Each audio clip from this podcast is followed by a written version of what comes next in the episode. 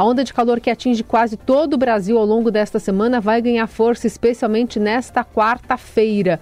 A gente vai entender um pouquinho mais dos motivos e as repercussões com o diretor de comunicação social da Defesa Civil do Estado de São Paulo, capitão Roberto Farina Filho.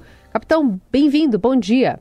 Bom dia, Carol. Bom dia, Heisen. Bom, bom dia. dia. a todos os ouvintes do Jornal Eldorado. O que está provocando essa onda?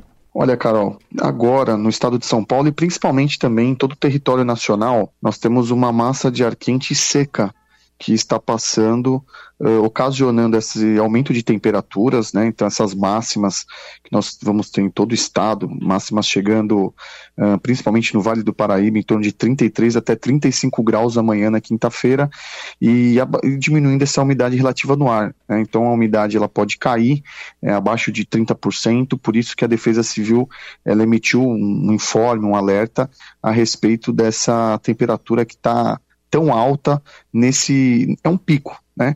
É, desse final de semana é, até, até quinta-feira, e a partir da sexta-feira nós começamos a ter uma perda de força dessa massa de ar quente. Né? Quando nós começamos a ter uma influência é, de uma massa de ar fria também, começa a diminuir a temperatura, podendo gerar chuvas e no começo da semana temperaturas mais baixas ainda. Capitão, é, chegou a se falar em até 40 graus. Tem alguma região do estado com essa expectativa? Olha, com certeza. Nós temos no centro do estado de São Paulo que pode chegar a 40 graus. Uh, a expectativa é que nós estamos monitorando se realmente essa temperatura vai chegar nessas condições, uh, principalmente na região central uh, ali do estado de São Paulo, né?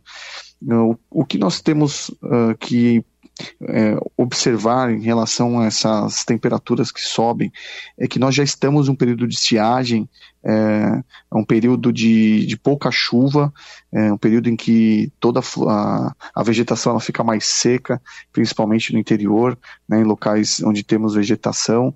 Isso pode ocasionar também é, focos de incêndio. Então, a Defesa Civil, com todos os seus agentes, é, em todas as regiões do interior, também na capital, na região metropolitana, é, nós ficamos observando e monitorando porque os focos de incêndio têm acontecido, é, mas a, a, os agentes de Defesa Civil, juntamente com os, os agentes do Corpo de Bombeiros, né, brigadistas, voluntários, eles têm combatido. Mas realmente a temperatura ela pode chegar sim uh, a 40 graus uh, no estado de São Paulo. E aí a gente então vê é, uma, uma situação completamente atípica, inusitada. A gente teve registros de algo parecido 60 anos atrás, não é isso, capitão? Com certeza, Carol.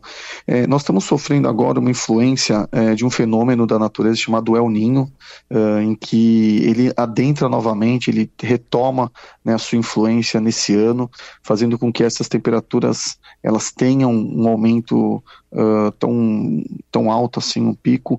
Só que nós estamos percebendo que essa estiagem está sendo um pouco atípica, uh, pois nós tivemos uh, chuvas né, no momento de estiagem, alguns pontos, devido a algumas massas de ar frio, algumas frentes frias que vieram do sul, é, ciclones extratropicais, isso na normalidade acontece, porém nós tivemos essa influência aqui no estado de São Paulo, né, em menor grau, e agora nós, depois dessa onda de calor, tudo indica que São Paulo, em alguns pontos do, do estado, terão uma onda de, de frio também. É, em relação a essa umidade aí que o senhor falou muito baixa, né, o que, que a Defesa Civil traz de alerta em relação a isso? Olha, Heisen, é, a umidade relativa do ar realmente ela vai cair bastante, né? Então, como essa massa de ar quente ela é seca, uh, então a, a, umidade ela vai baixar bastante. O que nós orientamos é que as pessoas elas se hidratem bastante, né, tomem bastante água, é, principalmente aquelas pessoas vulneráveis como crianças, é, idosos, é, porque devido à questão da temperatura, isso pode gerar um problema para essas pessoas. Também em relação a praticar atividades físicas, né, no tempo, então que as pessoas não pratiquem atividade física, principalmente nos horários mais críticos, em que o sol esteja pino, próximo do meio-dia, isso pode comprometer também a vida das pessoas. Em relação à questão da, da estiagem, né, nós, como nós falamos, né, a vegetação seca, eh, a chance de ter é, focos de incêndio é muito grande. Como aconteceu nessa madrugada calor. aqui em São Paulo, né? Possivelmente. Com certeza, como, Com certeza. E outros pontos né, no, no estado, nós tivemos é, diversos locais que estão com focos de incêndio sendo combatidos, né, mas que, que acabam sendo ocasionados principalmente por esse calor. Então, que as pessoas não joguem, não, não coloquem fogo em lixo.